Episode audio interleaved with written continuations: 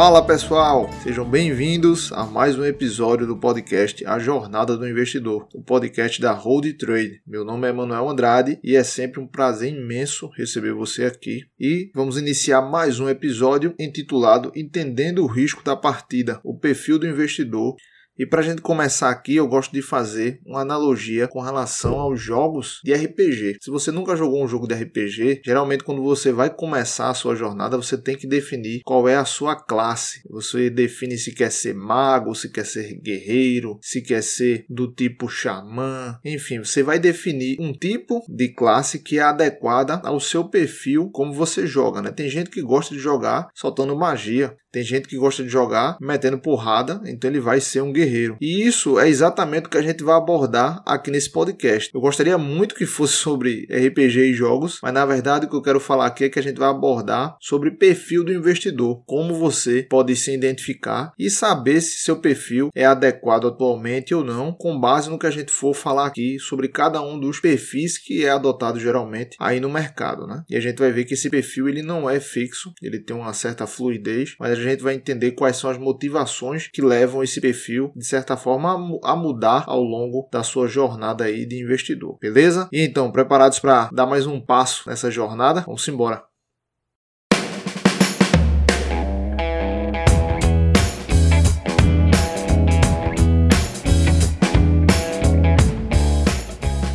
Agora eu quero que você responda sinceramente aí. Você sabe qual é o seu perfil de investidor? Sabe com certeza mesmo? Ou você acha que sabe? Né? Porque muitas vezes o que acontece é que o investidor ele vai descobrir qual é o perfil dele de fato na prática como ele se comporta no mercado financeiro de acordo aos ativos que ele está exposto lá no seu portfólio. E uma analogia boa também para se fazer aqui é como se você estivesse entrando num lago ou num rio escuro. Você não tem noção da profundidade. Então o que é que geralmente você faz? Você vai colocar o pé e vai começar a entrar devagar, vai testando a profundidade até que você chega num ponto em um nível adequado para tomar banho que você vai achar ok. Então é dessa forma mais ou menos que se aprende na prática, né?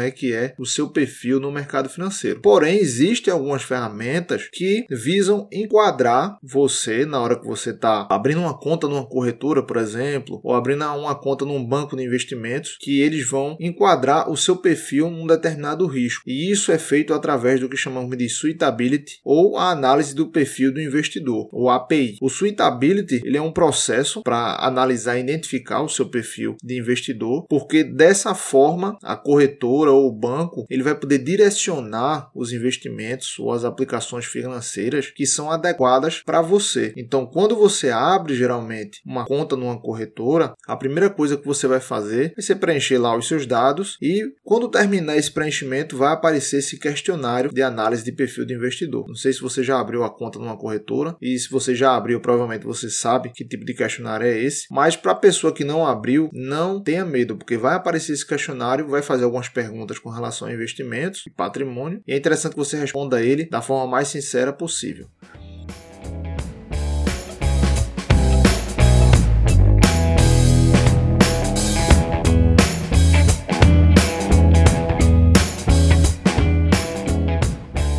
Mas voltando para cá, na parte de suitability, né? O nome suitability, a tradução, ele vem de adequação, conformidade. Então, quando você preenche esse análise de perfil de investidor, ele vai fazer essa adequação para um tipo de perfil de acordo com as respostas que você vai dar naquele questionário, beleza? Então, vai aparecer um questionário, você preenche, de acordo com a resposta que você der nesse questionário, ele vai te enquadrar num perfil.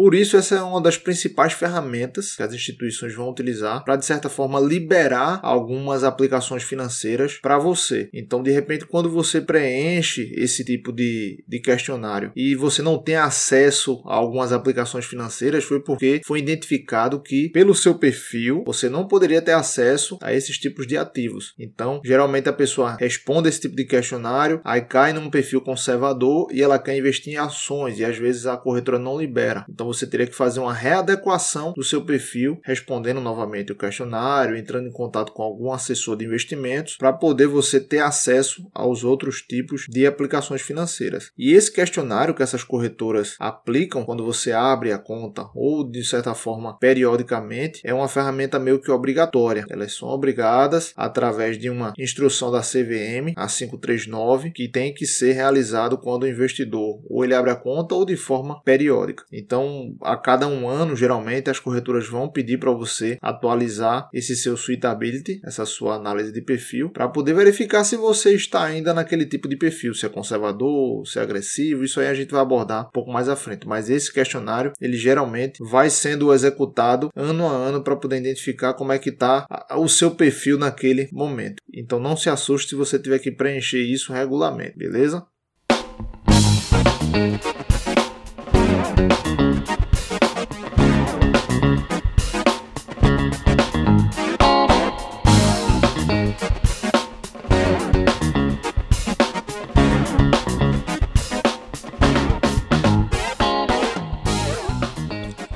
Geralmente a classificação que eles fazem através desses questionários é entre conservador, moderado e agressivo. Você pode encontrar um ou outro diferente, onde uma corretora classifica como agressivo ou arrojado, mas não importa tanto. Você vai preencher um questionário e você pode cair em um desses três tipos de perfis quando você der as respostas de acordo com o que você está se sentindo naquele momento, né? Então, depois desse mapeamento, a corretora vai te indicar alguns ativos. Não é obrigação você aceitar aqueles ativos ou não, vai te colocar colocar em contato com algum assessor de investimento para te ajudar. Então é normal que logo após você ser enquadrado, você receber uma chuva de e-mails ali na sua caixa, onde você vai ter várias opções de investimentos, ou o assessor vai entrar em contato com você. Então não se preocupe com relação a isso. É interessante que você leia sobre as opções que a corretora vai te fornecer, mas tenha sempre o discernimento de que aqueles produtos que eles oferecem, alguns podem ser bons, outros podem ser ruins. Por isso que é interessante que você estude sobre esses tipos de aplicação financeira e de certa forma tome uma decisão embasada no que esse assessor passar de informação para você ou do que você pesquisar com algum outro especialista que você conheça, algum amigo seu ou então um mentor que você adote para te guiar nesse caminho da parte de investimentos.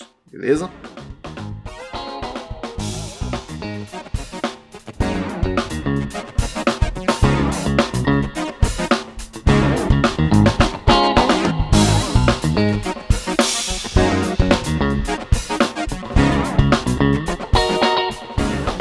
Quais são esses perfis, como eu falei aí? Bem, a gente vai falar aqui sobre três perfis: o conservador, o moderado e o agressivo. O conservador é aquele investidor que ele vai focar nas aplicações de baixo risco e baixa volatilidade, geralmente, que não balança tanto ao longo do tempo. E os instrumentos financeiros e os ativos que têm essas características são geralmente de renda fixa, que a gente chama, né? E todo mundo é normal ser conservador no início, quando não tem tanto conhecimento, ou já foi conservador, né? Eu, por exemplo, comecei como um investidor conservador tinha muito medo de renda variável e de investir em bolsa de valores. E isso é normal para a maioria das pessoas. Nós temos aversão natural ao risco. A gente fica com medo de perder aquele dinheiro suado que trabalhamos lá para conseguir poupar, abrindo mão de algumas coisas. Então isso é normal. Mês a mês lá você está juntando, você não quer que aquilo ali se perca ao longo do tempo, não é verdade? E isso muitas vezes acontece também por falta de conhecimento. Comigo foi esse caso. Eu não tinha conhecimento sobre renda variável e bolsa de valores. A gente não nasce sabendo tudo. E você tem muito medo do desconhecido. Então, naturalmente, você vai ficar um pouco comedido na hora de começar a aplicar o seu dinheiro em outros tipos de ativos, principalmente de renda variável. Soma-se a isso também os dogmas e crenças limitantes, que são propagados aos quatro cantos e repassados entre as pessoas que, por falta de informação, continuam propagando isso. Quem nunca escutou aí que bolsa de valores é cassino, que bolsa de valores só é para pessoa rica, que precisa de muito dinheiro para investir. Então, esses dogmas e crenças faz com que aquela pessoa que poupa todos os meses e quer começar a investir, comece com medida. Ela tem medo do desconhecido naturalmente, mas ela vai passar por um processo de autoconhecimento e de conhecimento também, vai estudar sobre o assunto e aí vai começar a procurar outros tipos de aplicações financeiras, mesmo que seja naquele nicho ali de conservadorismo, né, na parte de renda fixa. Sair um pouco, por exemplo, da poupança e passar para um outros ativos de renda fixa, né?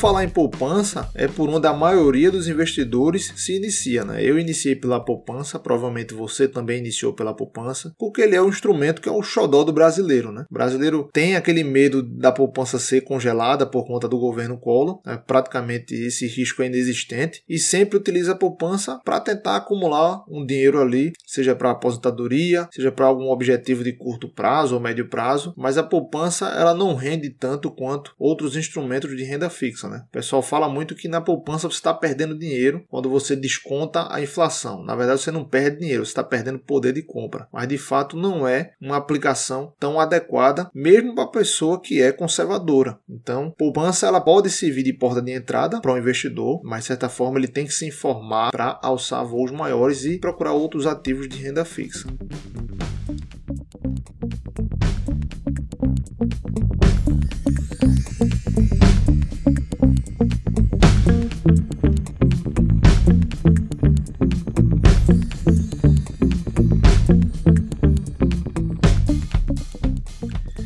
Uma vez que esse investidor começa a conhecer outras aplicações de renda fixa, ele começa a diversificar seus investimentos, como eu disse, mesmo que seja nessa classe mais conservadora. Né? Então você tem aí Tesouro Selic, que passou um certo tempo com taxas na faixa de dois dígitos, para quem lembra aí, né, governo Dilma, e começou a cair no governo Temer. Então um conservador provavelmente ele estaria 100% com investimentos em renda fixa se a Selic tivesse em dois dígitos. Para que a pessoa vai tomar risco com a Selic nesse patamar, pagando mais de 10% ao ano, se ela pode ficar na renda fixa sem tanta volatilidade e com aquela segurança, né? E como hoje em dia a Selic ela já não está mais nesse patamar de dois dígitos, está girando aí em torno de 2,75% e com perspectiva de subir mais um pouco. Aí o conservador, mesmo com essa taxa Selic nesse patamar, ele vai ter uma certa resistência para ir para o caminho de investimentos que tenham um pouco de risco e volatilidade, porém ele tem que se expor a esses tipos de risco, porque não tem como conseguir uma rentabilidade boa com a Selic, com a renda fixa pagando essa taxa de retorno anual. Então ele vai ter que tomar mais um pouco de risco para obter um retorno maior e vai ter que investir em outros ativos que tenham um pouco mais de volatilidade. E quem sabe ele pode até mudar de patamar e sair de um perfil conservador para o perfil que chamamos de moderado. Né? No perfil moderado, o investidor ele já tem um pouco mais de tolerância ao risco. Né?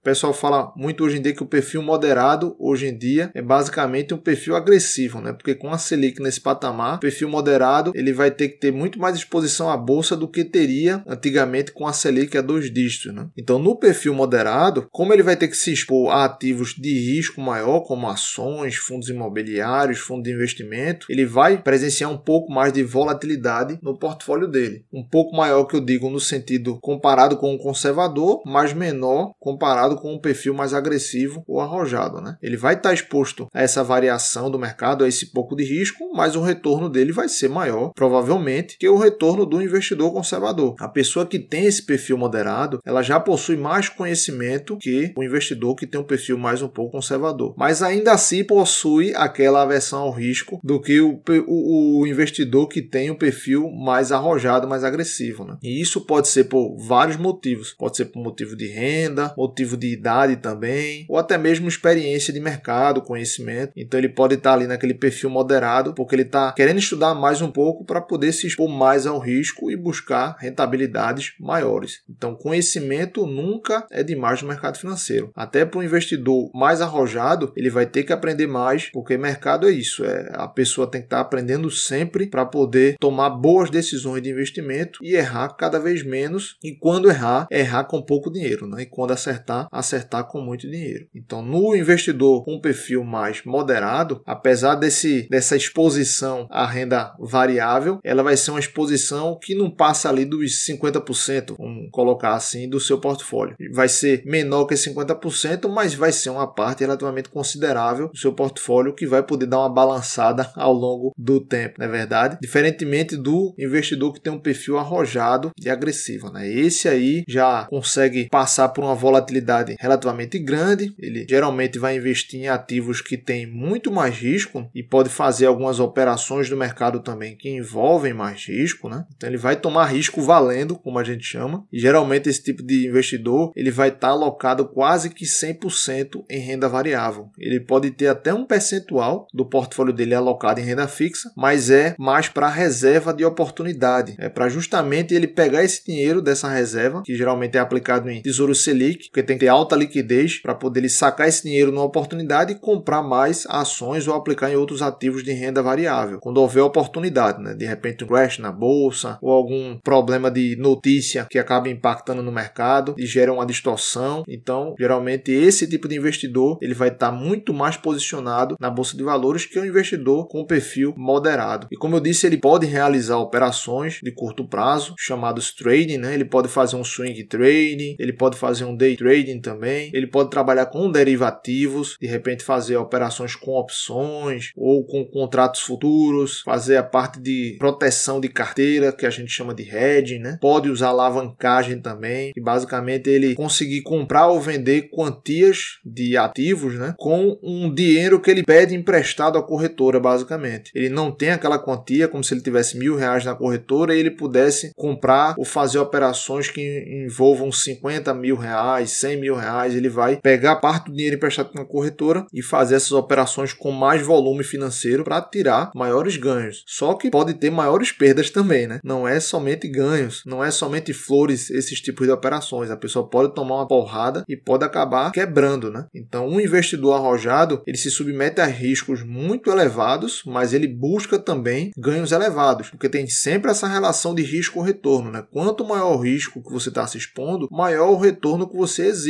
Você não vai participar de uma, de uma operação, não vai fazer um investimento em algo em que você tem um alto risco e um baixo retorno. Você tem que sempre procurar investir em ativos ou fazer operações que tenham alto retorno e o risco seja pequeno. É o que a gente chama de assimetria positiva. Né?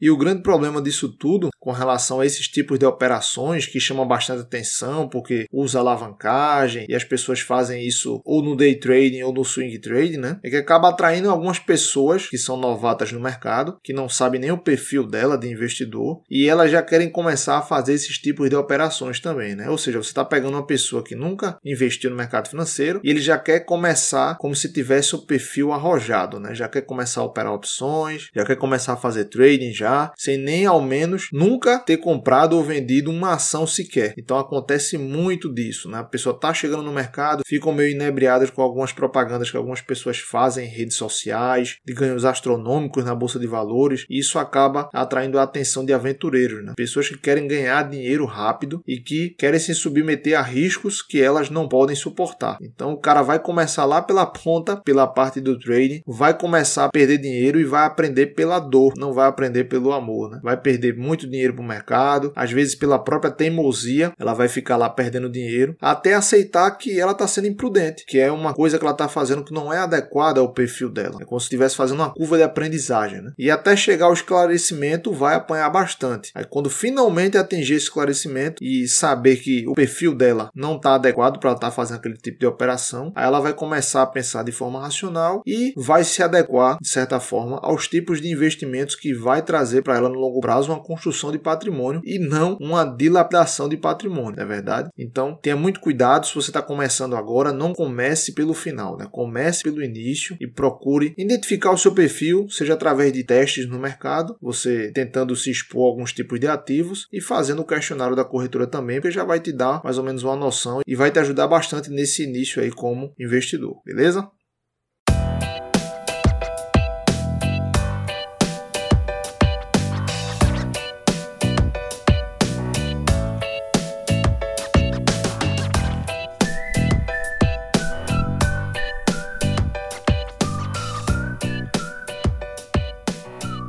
Mas e aí, esse perfil é fixo? Será que se eu me enquadrar como conservador, vou ser conservador a vida toda? Ou se eu for enquadrado como arrojado, eu vou ter que tomar risco também a vida toda? É claro que não, né? Esse seu perfil ele é fluido, ele pode mudar conforme vários fatores, né? Eu vou citar alguns aqui para você ter noção como isso influencia. O primeiro deles é o cenário econômico. Então, por exemplo, a taxa Selic, ela estava em dois dígitos, quem é que queria tomar risco com a taxa Selic nesse patamar? Porque, querendo ou não, quando a taxa Selic está alta e ela atrai pessoas para a renda fixa, as pessoas tendem a tor se tornar mais conservadoras. Quando a Selic aumenta, ela vai aumentar também o que a gente chama de prêmio de risco para as ações em que você vai investir, para a renda variável em geral. Então, quando você tem uma Selic muito alta, é natural que as pessoas migrem para a renda fixa, porque como as ações vão ter que performar bem mais para entregar um retorno bem maior, o risco vai ser maior também. Tem essa característica com relação à taxa Selic, em que quanto maior a taxa livre de risco, que é a, taxa adotada, que é a taxa Selic, maior precisa ser o retorno entregue pelos ativos de renda variável. E isso, se você for observar na parte de análise fundamentalista, que é o assunto relacionado a você estudar a precificação das ações, verificar se uma ação está barata ou está cara, a taxa Selic ela tem influência direta nessa precificação. Então, quanto maior a taxa Selic, mais vai influenciar ali na precificação dos ativos de renda variável. E isso está diretamente ligado à relação de risco-retorno. Se eu tenho maior risco, eu vou exigir maior retorno, mas se eu quero alguma coisa mais segura e eu posso me expor a esse tipo de ativo com uma rentabilidade relativamente boa, eu vou procurar o que vai me dar mais risco com um melhor retorno. Então, é natural que quando o cenário econômico se mostra dessa forma, né, com a taxa livre de risco ou a taxa Selic relativamente alta, as pessoas migrem para a parte de renda fixa para ter um rendimento relativamente ok ou muito bom, dependendo do, de quanto a Selic está batendo, né, em troca de um risco baixo. Então, isso é normal. Outro ponto também que muda um pouco o perfil das pessoas é o ciclo de vida e renda. Quanto mais jovens nós somos, mais tendemos a tomar risco. E quanto mais nós temos de renda, vamos também expor mais esse capital ao risco, porque vamos procurar para o longo prazo crescê-lo e para você crescer o seu capital no longo prazo, querendo uma rentabilidade melhor que a renda fixa, você vai ter que tomar risco. E à medida em que você está avançando ao longo da sua vida e vai passando pela fase de acumulação de bens, você vai tomando mais risco, né? Só que quando você vai envelhecendo, ou seja, passou daquela fase de acumulação, está usufruindo ali do seu salário e continua acumulando, o seu perfil de risco ele vai saindo de agressivo e voltando mais para o conservador. Então, quando você começa a entrar ali perto da sua aposentadoria, ou você já está um pouco já chegando na senilidade ali, né? Você começa a se tornar mais conservador, porque você não quer perder aquele patrimônio que você construiu. Isso aí é normal. Você não vai querer tomar risco e comprometer o seu patrimônio ali na velhice. À medida que vamos envelhecendo, a gente vai querendo proteger nosso patrimônio, concorda? E vamos querer usufruir também daquele patrimônio que a gente construiu e não dilapidá-lo em operações mais arriscadas, né? Já imaginou, pessoa construir um patrimônio, chega na velhice e quer começar a fazer day trade. Veja mesmo, se o cara não tiver experiência, o cara vai quebrar a cara e vai acabar ficando pobre, né? Vai depender de repente só da aposentadoria que ele contribuiu via INSS ou algum plano de pensão pública. Então tem que ter muito cuidado, né? Na velhice nós vamos evitar o risco, isso é natural. Aí todos nós vamos virar conservadores no futuro. Então não se apegue ao seu perfil atual, né? Esse perfil ele pode mudar, ele tem uma certa fluidez e à medida que você for envelhecendo, não se você estiver nessa fase de acumulação de capital, mais lá na frente, quando você estiver perto da sua aposentadoria, esse sentimento de preservação de patrimônio, ele vai florescer aí em você e é natural que você vá se tornar mais conservador, beleza?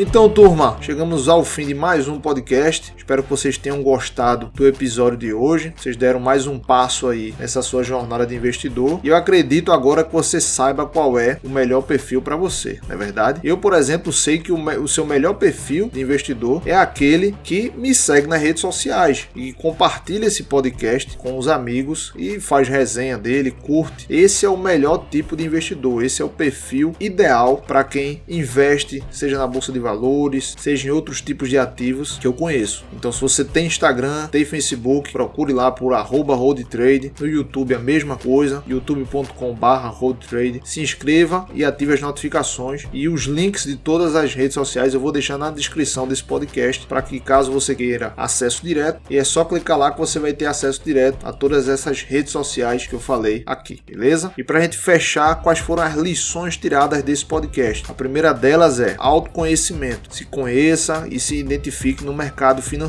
É interessante que você faça isso o quanto antes, né? Como isso é possível? Estudando sobre o assunto. Eu já publico bastante conteúdo gratuitamente lá no Instagram. Você pode começar por lá, por exemplo. Estude sobre as principais aplicações financeiras, os tipos de investimentos associados a cada um. Estude sobre relação de risco-retorno de cada tipo de aplicação financeira. Então, com isso, você vai se conhecer melhor e vai entender como você pode investir no mercado de forma adequada ao seu perfil. A segunda lição, que está diretamente ligada a essa primeira lição, é se testar. Lembra lá da analogia do rio, em que você vai entrando aos poucos para saber o quão fundo ele é? Então, o mercado financeiro é da mesma forma. Tem medo de investir em ação? Comece com pouco. Invista um pouquinho em algumas ações e veja como é que vai ser o seu comportamento, como você vai lidar com a volatilidade do mercado. Vá tateando, vendo se aguenta essa balançada do mercado. Se tiver ok, aí você pode aumentar mais um pouquinho para ver se dá para aguentar novamente. Ou se você se sentiu desconfortável, volte mais um pouco e assim você vai achar o seu ponto ótimo aí de investimento. Se mais na frente você se sentir mais confortável de aumentar seus investimentos em renda variável, você aumenta mais um pouquinho. Então você vai se testando e não começar por day trade, por exemplo. O cara nem conhece qual é o perfil, é como se o cara estivesse se jogando no rio sem saber qual é a profundidade, na é verdade. O cara já vai dar um pulo de cabeça, ele não sabe se tem uma pedra ali, se tem algum buraco. Então o cara quer começar pelo day trade, quer começar a operar opções. O cara nem conhece o que é volatilidade, não conhece as características de uma operações, enfim. Quer começar pela parte mais difícil. Aí começa a tomar porrada, depois que ele vê que aquela região ali não é adequada para ele, ele vai voltar para renda fixa e vai começar a xingar, dizendo que bolsa é cassino, enfim. Isso vai acontecer com várias pessoas, inclusive pode ter acontecido com você que está escutando esse podcast.